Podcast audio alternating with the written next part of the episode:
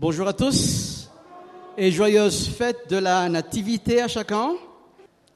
Alors, euh, le Seigneur, il est vraiment bon. Moi aussi, je, voudrais aussi, euh, encore une fois, encourager le club d'enfants qui, euh, qui nous a aussi entraînés dans la louange. Est-ce qu'on peut les, les, les encourager? Alors, tous les enfants, hein, tous les enfants, mais moi, je voudrais particulièrement encourager aussi Malina, euh, qui a, c'est elle qui a joué à la guitare, vous savez. On a, on a de la relève. Merci Seigneur. Merci à Olive d'avoir euh, aussi euh, introduit ce temps de culte. C'est très bien introduit. Le message a été, euh, enfin une partie du message est déjà dans l'introduction parce que le texte que euh, le texte où je vais baser la prédication était lu Jean chapitre 1 verset 1 à 14, mais pas seulement 1 et 14, mais il a déjà introduit. Alléluia. Alors, euh, voilà, nous remercions le Seigneur surtout pour sa grâce et son immense amour envers nous.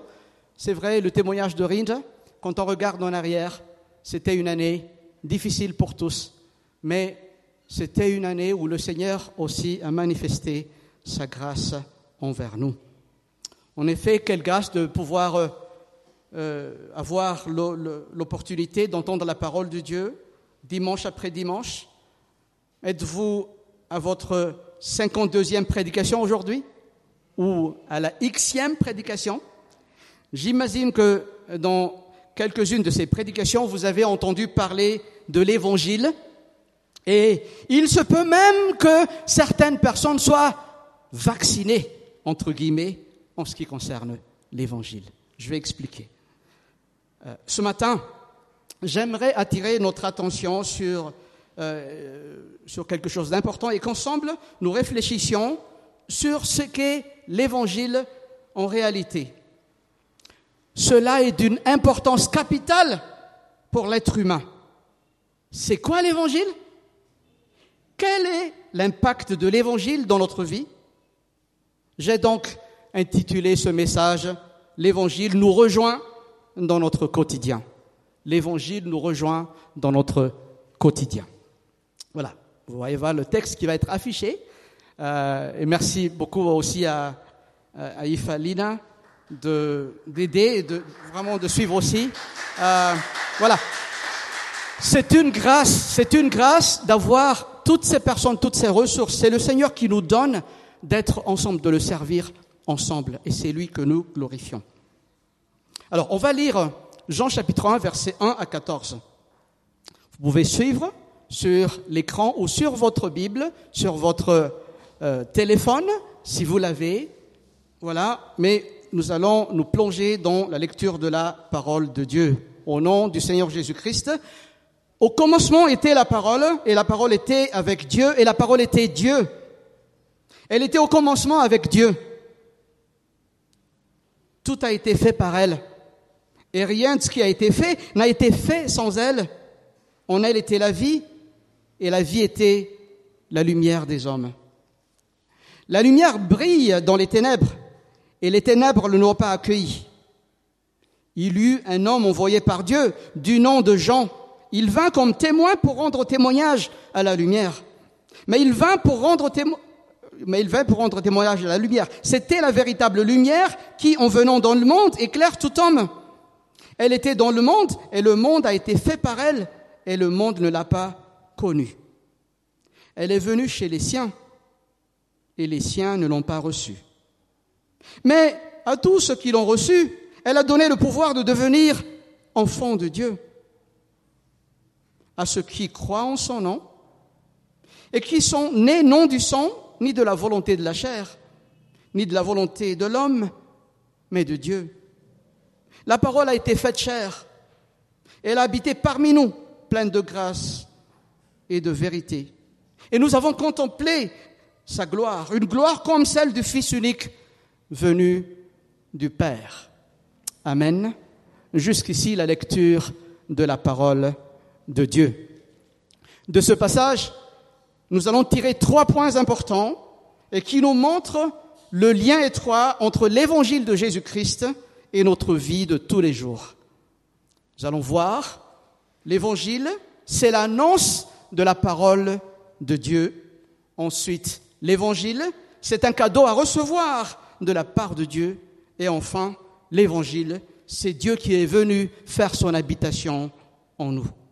Sans tarder, nous allons aborder le premier point de ce message. L'évangile, c'est l'annonce de la parole du Dieu créateur. Je répète, l'évangile, c'est l'annonce de la parole du Dieu créateur. Relisons le verset 1 à 5 de Jean 1. Au commencement était la parole et la parole était avec Dieu et la parole était Dieu. Elle était au commencement avec Dieu, tout a été fait par elle et rien de ce qui a été fait n'a été fait sans elle. En elle était la vie et la vie était la lumière des hommes. La lumière brille dans les ténèbres et les ténèbres ne l'ont pas accueilli. Ce matin, si je vous pose cette question, c'est quoi l'évangile? Je suis certain que vous avez chacun quelque chose à dire là-dessus. Je suis aussi presque persuadé que les réponses récoltées peuvent être différentes les unes des autres. Comme je l'ai dit un peu plus haut, beaucoup d'entre nous sont familiers avec le terme évangile, ce mot qui signifie également bonne nouvelle. Et ce mot peut être compris de plusieurs manières. L'apôtre Jean commence par son récit par cette déclaration. Au commencement était la parole. Cela vous rappelle-t-il quelque chose? La toute première phrase de la Bible était aussi une déclaration solennelle sur la création. Au commencement, Dieu créa le ciel et la terre. Genèse chapitre 1 verset 1. Le livre de la Genèse commence par la création. L'apôtre Jean y fait référence au verset 3 et 4. Et il dit, tout a été fait par elle, et rien de ce qui a été fait n'a été fait sans elle. En elle était la vie, et la vie était la lumière des hommes. Dans le livre de la Genèse, l'auteur parle d'un commencement absolu, le commencement de toute chose, le commencement de l'univers. Dans l'évangile selon Jean, l'apôtre parle d'un nouveau commencement qui plus tard est appelé par l'apôtre Paul la nouvelle création. Mais beaucoup plus significatif que cela, l'apôtre Jean annonce la parole qui existait déjà au commencement. Autrement dit, la parole qui est déjà au commencement est aussi l'agent divin de la création. Mais que faut-il entendre par la parole? Le terme grec utilisé et qui est traduit par parole ici est logos. Ce terme bien connu des philosophes grecs de l'époque, selon le théologien Don Carson, certains pensent que le logos désigne le principe rationnel en vertu duquel tout existe.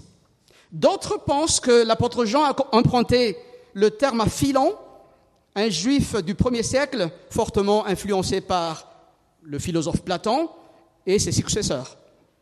Pour Philon, le logos, dont les fonctions sont parfois interchangeables avec celles de la sagesse, est le médiateur de la création du monde et de son gouvernement divin. Il est intéressant de noter que Jean s'adresse à un public qui connaissait bien à la fois l'Ancien Testament et le monde des philosophes grecs. Dans l'Ancien Testament, la parole de Dieu est liée à l'action puissante de Dieu dans sa création à la révélation, à, la révélation et à la délivrance. Lisons par exemple le psaume 107, verset 20. L'Éternel envoya sa parole et les guérit. Il les délivra de leurs infections. La parole de Dieu, c'est l'expression puissante de la personne divine au sein de la création en vue de la révélation et du salut. L'apôtre Jean établit un lien très étroit entre la parole de l'Ancien Testament et la parole personnifiée, qui est la, qui est la révélation ultime de Dieu lui-même dans la personne de Jésus-Christ. Et si nous revenons à la question, l'évangile c'est quoi? La réponse de l'apôtre Jean c'est ceci. L'évangile, c'est l'annonce de la parole du Dieu créateur. Cette parole était au commencement. Elle était avec Dieu et elle était Dieu. Nous avons ici une déclaration les plus fortes de la Trinité. Et l'apôtre Jean veut que tout son récit soit lu à la lumière de ce premier verset. Ce que certains cherchent dans le principe rationnel en vertu duquel tout existe, et d'autres dans la sagesse ou le médiateur de la création du monde, ou encore dans le gouvernement du monde, sont rassemblés dans la personne de Jésus-Christ. Les actes et les paroles de Jésus sont les actes et les paroles de Dieu. Jésus-Christ n'est pas seulement le Messie tant attendu par les Juifs, il est Dieu. Et c'est ce que nous célébrons à Noël. Nous ne célébrons pas Noël, nous célébrons le Christ né, qui est devenu homme, né d'une vierge. Il a vécu parfaitement une vie humaine à la gloire de Dieu le Père sans avoir péché. Jésus-Christ est né pour qu'il puisse se substituer à nous à la croix. Il est mort à Golgotha à notre place. Et c'est ce que l'apôtre Paul déclare dans 2 Corinthiens chapitre 5 verset 21. Celui qui était innocent de tout péché, Dieu l'a condamné comme un pécheur à notre place pour que dans l'union avec le Christ, nous soyons justes aux yeux de Dieu. Chers amis, l'évangile, c'est l'annonce de la parole du Dieu créateur. Ce que nous cherchons comme raison d'existence, ce que nous cherchons comme accomplissement dans la vie se trouve dans la personne de Jésus-Christ. D'autres cherchent leur accomplissement, leur raison de vivre dans la théorie du genre. Eh bien, la Bible nous appelle à revenir à la création. Dieu créa l'homme, homme et femme.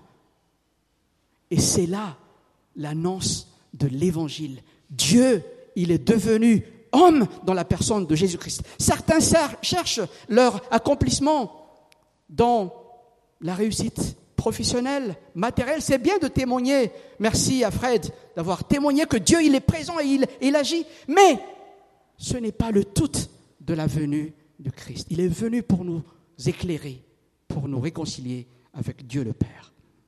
Au verset 3 et 4, Jésus est décrit comme l'agent de la création. Et écoutons comment l'apôtre Paul le décrit dans Colossiens 1, versets 15 à 17.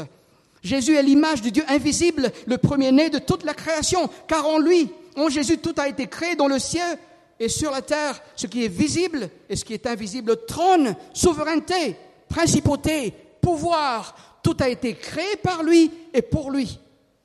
Il est avant toute chose et tout subsiste lui. Cher ami, si tu es là ce matin et si tu es toujours en train de chercher la raison pour laquelle tu es sur cette terre, alors la parole de Dieu t'invite à te tourner vers celui qui te donne la raison de vivre, Jésus-Christ, la parole de Dieu, celui qui était au commencement, il est Dieu et il veut te sauver. Non seulement il le veut, mais il le peut. Il est mort à la croix pour toi et il est ressuscité pour ta justice. Il est monté au ciel et il reviendra bientôt pour prendre avec lui celles et ceux qui ont placé leur confiance au Fils du Dieu vivant. Amen. L'évangile de Jésus-Christ nous rejoint dans notre vie quotidienne, car cet évangile n'est autre que l'annonce de la parole du Dieu créateur. Cette parole, c'est l'expression puissante de la personne divine, c'est la personne même de Jésus-Christ. Si nous sommes unis à lui, nous trouvons notre raison d'exister et nous allons vivre éternellement avec Dieu. C'était le premier point de notre message. Nous allons maintenant aborder le deuxième, la deuxième vérité que nous pouvons tirer de ce passage d'aujourd'hui. L'évangile, c'est un cadeau à recevoir de la part de Dieu. Laisse-moi répéter cela. L'évangile, c'est un cadeau à recevoir de la part de Dieu. Noël, c'est le meilleur moment pour parler de ce cadeau, n'est-ce pas? Pendant cette période festive de l'année, beaucoup de personnes prennent du temps pour trouver des cadeaux à offrir. Certaines personnes se sont préparées bien longtemps à l'avance pour ce jour de cadeau. Parfois même des personnes qui se, qui fréquentent rarement s'offrent des cadeaux. Malheureusement, le sens même de Noël est ignoré par plusieurs, mis de côté par d'autres. Le plus important, c'est de donner ou de recevoir des cadeaux. D'ailleurs, la période de Noël est celle durant laquelle les magasins multiplient leur chiffre d'affaires, et aussi d'autres sociétés, et ce, partout dans le monde. Mais revenons à notre texte et relisons les versets 9 à 13 de Jean chapitre 1. C'était la véritable lumière qui, en venant dans le monde, éclaire tout homme. Elle était dans le monde et le monde a été fait par elle. Si le monde ne l'a pas, et le monde ne l'a pas reconnue, et le monde ne l'a pas connue, pardon. Elle est venue chez les siens et les siens ne l'ont pas reçue. Mais à tous ceux qui l'ont reçue, elle a donné le pouvoir de devenir enfants de Dieu, à ceux qui croient en son nom et qui sont nés non du sang, ni de la volonté de la chair, ni de la volonté de l'homme, mais de Dieu. Dans le premier point de notre message, nous avons vu que Jésus est la parole qui était au commencement. Il est l'agent de la création. Tout a été fait par la parole. Rien de ce qui a été fait n'a été fait sans elle. En elle était la vie, et la vie était la lumière des hommes. Nous relisons juste les versets 3 et 4 de Jean 1. Les mots vie et lumière sont très présents dans le récit de Jean. L'apôtre s'intéresse particulièrement à ces deux termes qui sont étroitement liés au salut. Un peu plus tard, dans le chapitre 8, au verset 12, le Seigneur Jésus affirme qu'il est lui-même la lumière du monde. Quand Lazare est décédé, Marthe et Marie, ses sœurs, étaient dans le découragement total et le Seigneur Jésus a aussi affirmé qu'il est la résurrection et la vie. Celui qui croit en lui vivra quand même il serait mort. Et quiconque vit et croit en Jésus ne mourra jamais. Jean chapitre 11, versets 25 et 26. Et nous connaissons tous la suite de cette histoire. Jésus a ramené Lazare à la vie. Dans notre texte de ce, de ce jour, le chapitre 1er de l'évangile selon Jean, à partir de verset 5, l'apôtre nous dit que la lumière brille dans les ténèbres et les ténèbres ne l'ont pas En fait, la lumière et les ténèbres ne sont pas seulement opposées. Les ténèbres ne sont en fait que l'absence de lumière. Et les premières pages de la Bible nous disent qu'à la création, la terre était informe et vide. Les ténèbres couvraient l'abîme, Genèse chapitre 1 verset 2, jusqu'à ce que Dieu dise que la lumière soit, et la lumière fut, Genèse chapitre 1 verset 3. Mais si nous regardons de près ce que Jean dit dans le texte, nous pouvons voir que les ténèbres ne sont pas seulement l'opposé de lumière, elles ne sont pas seulement l'absence de lumière, elles représentent le mal qui est actif dans le monde. La lumière brille dans les ténèbres et les ténèbres ne l'ont pas accueillie. Cette lumière est venue dans le monde. Et les hommes ont aimé les ténèbres plus que la lumière parce que leurs œuvres étaient mauvaises. Car quiconque fait le mal a de la haine pour la lumière et ne vient pas à la lumière de peur que ses œuvres ne soient reprouvées.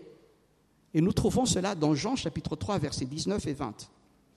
Cette lumière est la véritable lumière qui éclaire tout homme. Cette lumière est le cadeau que Dieu veut accorder à quiconque croit, c'est-à-dire à quiconque la reçoit. Cette lumière, c'est la personne même de Jésus-Christ. C'est le cadeau que Dieu veut offrir à celui qui a tourné le dos à son Créateur. Et c'est cela la fête de la Nativité. Dieu qui est offensé par le péché de l'homme a fait le premier pas pour sauver le pécheur en offrant son Fils bien-aimé comme merveilleux cadeau à quiconque le reçoit. Veux-tu le recevoir aujourd'hui? Mais comme tout cadeau, celui qui l'offre tend sa main à son vis-à-vis et c'est à ce dernier de le recevoir ou non. Bien évidemment, il y a des personnes qui ne reçoivent pas le cadeau de Dieu. Voici comment l'apôtre Jean le dit dans le verset bien connu et qu'on l'a chanté tout à l'heure. Jean 3,16, car Dieu a tant aimé le monde qu'il a donné son Fils unique, afin que quiconque croit en lui ne périsse point, mais qu'il ait la vie Et ceux qui ont reçu ce cadeau qui vient du ciel, avec le cadeau, ils reçoivent le pouvoir de devenir enfants de Dieu. Ceux-là sont nés non du sang, ni de la volonté de la chair, ni, ni de la volonté de l'homme, mais de Dieu. Jean chapitre 1, verset 13. Ceux-là sont appelés nés de nouveau. Es-tu né de nouveau? Chers amis, l'évangile, c'est un cadeau de la part de Dieu ou un cadeau à recevoir. As-tu déjà reçu ce cadeau divin? Si la réponse est non, alors ne tarde plus. Maintenant même, tourne-toi vers Dieu Dis-lui que tu es un pécheur, que tu as besoin d'un sauveur. Dis-lui que tu veux accepter Jésus-Christ comme Seigneur et Sauveur personnel de ta vie. Et tu recevras le pardon de tes péchés, l'amour de Dieu et la vie éternelle. Et si tu as déjà reçu ce cadeau qui vient du ciel, je te pose la question, comment le chéris-tu? Un cadeau, ça se chérit, n'est-ce pas? La parole de Dieu t'encourage à ne pas considérer cela comme un acquis. Continue à chérir ce cadeau divin. Continue à grandir dans la grâce et la connaissance de notre Seigneur et Sauveur Jésus-Christ. L'évangile, c'est l'annonce du Dieu créateur. C'est aussi un cadeau à recevoir de la part de Dieu. C'était les deux premiers points de notre message. Abordons maintenant le troisième et dernier point de cette prédication. L'évangile, c'est Dieu qui est venu faire son habitation en nous. Encore une fois, l'évangile, c'est Dieu qui est venu faire son habitation en nous. Donc, on reprend le verset 14 ici. J'aimerais qu'on puisse lire ensemble, n'est-ce pas? On peut lire ensemble, non? On va lire ensemble? Au nom du Seigneur Jésus-Christ. La parole a été faite chair et elle a habité parmi nous, pleine de grâce et de vérité, et nous avons contemplé sa gloire, une gloire comme celle du Fils unique venu du Père. Amen. Le Dieu de la Bible, c'est un Dieu vivant. Il parle, il agit, il se révèle. Voici comment l'auteur de l'Épître aux Hébreux le dit dans Hébreux chapitre 1 verset 1 à 3 après avoir autrefois à plusieurs reprises et de plusieurs manières parlé à nos pères par les prophètes, Dieu nous a parlé par le Fils en ces jours qui sont les derniers. Il l'a établi héritier de toutes choses et c'est par lui qu'il a fait les mondes. Ce Fils qui est le rayonnement de sa gloire et l'expression de son être soutient toutes choses par par sa parole puissante. Après avoir accompli la purification des péchés, il s'est assis à la droite de la majesté divine dans les lieux très haut. Autrefois, Dieu a parlé aux hommes par le biais des prophètes. Dans l'Ancien Testament, l'image les plus parlante de la manière comment Dieu s'est entretenu avec un homme, c'est quand Moïse parlait avec Dieu dans la tente de la rencontre. Et nous pouvons trouver cette histoire dans Exode chapitre 33 et 34. La Bible dit que l'Éternel parlait avec Moïse face à face comme un homme parle à son ami. Exode chapitre 33, verset 11. Et Moïse a osé demander à Dieu. Il dit au verset 28, 18 euh, et 20, Éternel, fais-moi voir ta gloire. L'Éternel répondit, je ferai passer devant ta face toute ma bonté et je proclamerai devant toi le nom de l'Éternel. Je fais grâce à qui je fais grâce et j'ai compassion de qui j'ai compassion. Il ajouta, tu ne pourras pas voir ma face, car l'homme ne peut me voir et vivre.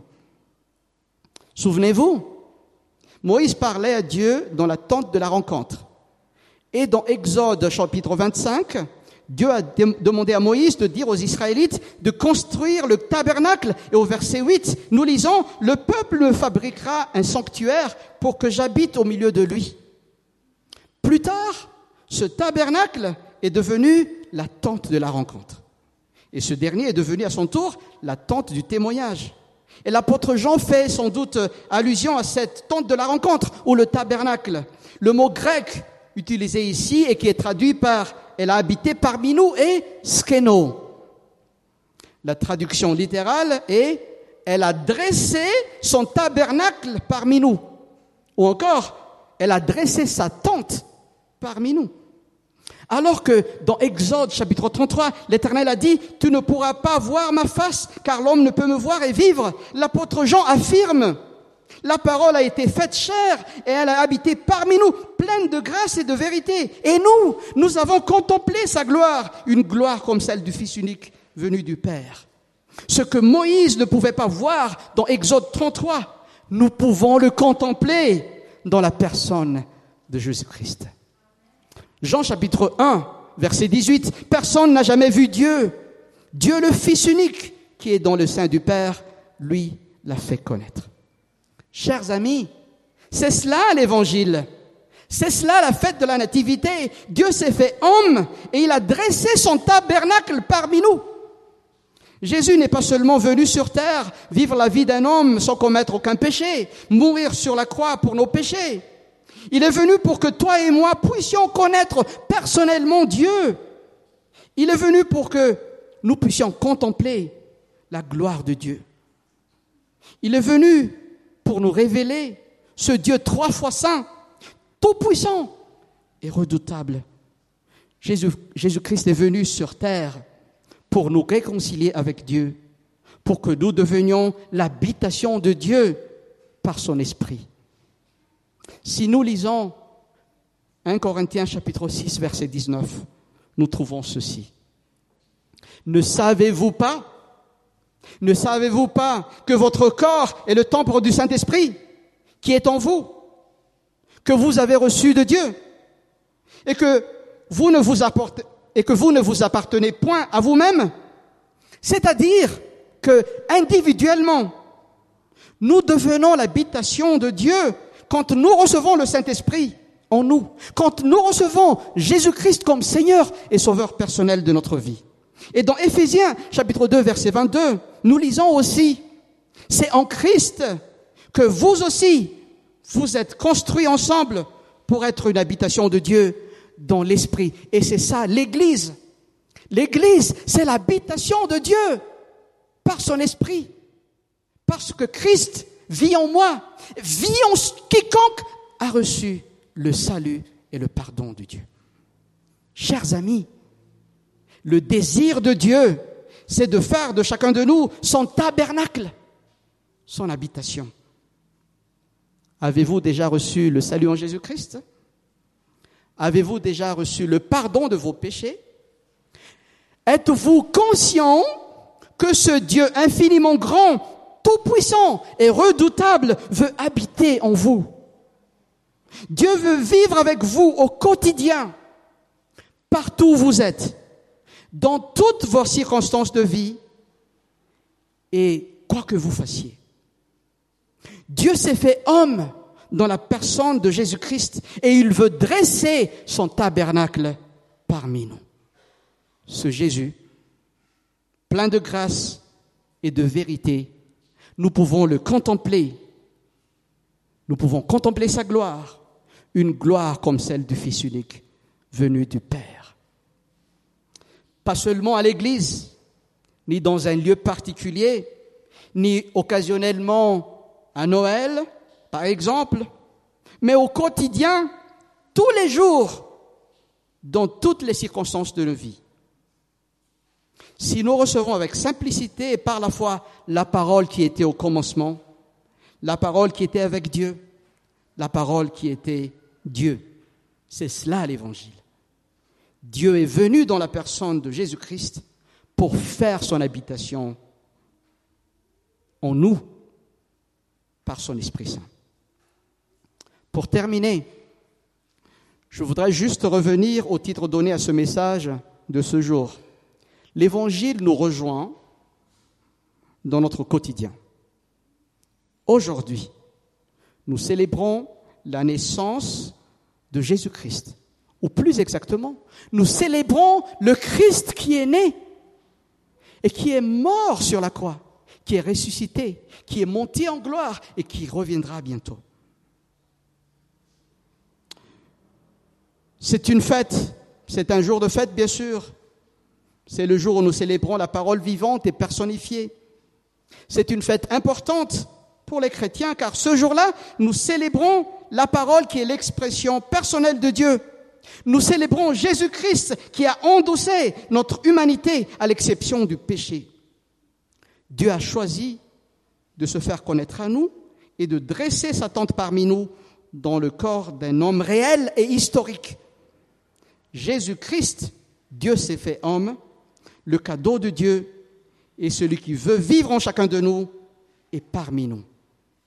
Bien-aimés en Christ, encore une fois, joyeuse fête de la Nativité et que Dieu vous bénisse. Amen.